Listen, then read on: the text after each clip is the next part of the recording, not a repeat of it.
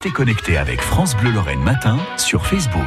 Dans moins de trois semaines, ce sont les élections européennes, Isabelle.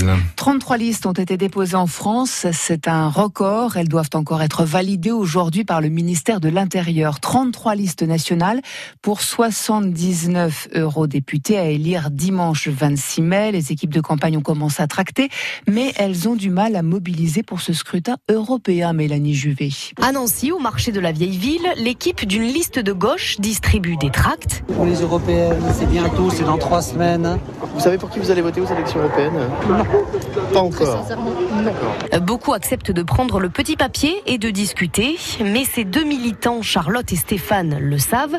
L'Europe, ça n'intéresse pas tout le monde. On essaye de sensibiliser déjà pour que les gens aillent voter et puis après, évidemment, voter pour notre programme. Mais, mais la priorité en ce moment, c'est lutter contre l'abstention. Cette question-là, c'est une question récurrente qui revient à chaque élection européenne. Donc je me dis qu'il y, y, a un problème si ça revient, c'est que les gens aussi ne font pas hum, suffisamment l'effort pour s'informer. Je pense que les hommes politiques, les femmes politiques ont aussi euh, une responsabilité sur, euh, sur cette question-là. Ils ne parlent pas suffisamment de l'Europe en dehors des périodes euh, d'élections européennes, ça c'est évident. Certains Lorrains connaissent peu les politiques européennes ou simplement le nom des eurodéputés envoyés à Strasbourg et Bruxelles. Ah, c'est vrai qu'on en parle, on voit moins dans les médias. Je, je, peux comprendre que effectivement les gens ont moins conscience de ça, euh, ou en tout cas et le sentiment que ce soit moins important pour eux, de, pour la France, pour leur quotidien, de voter pour l'Europe, alors que je pense sincèrement que c'est tout le contraire. Mais... Alors quand je vous dis élection européenne, ça vous fait penser à quoi vous du coup? Je, Souvent je pense à tout ce qui est euh, loi sur euh, l'agriculture, sur le budget, le budget de l'Europe,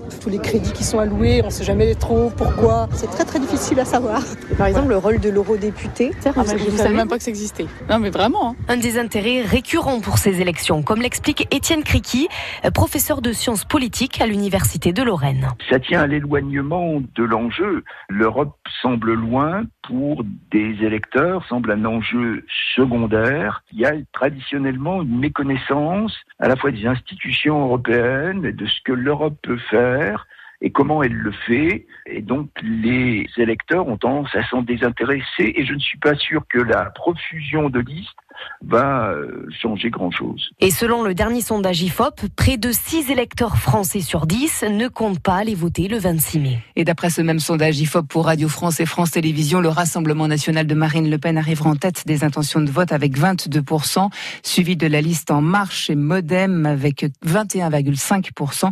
Une enquête réalisée avant la publication au journal officiel des listes validées pour les élections européennes. Vous écoutez France Bleu Lorraine, il est 6h24.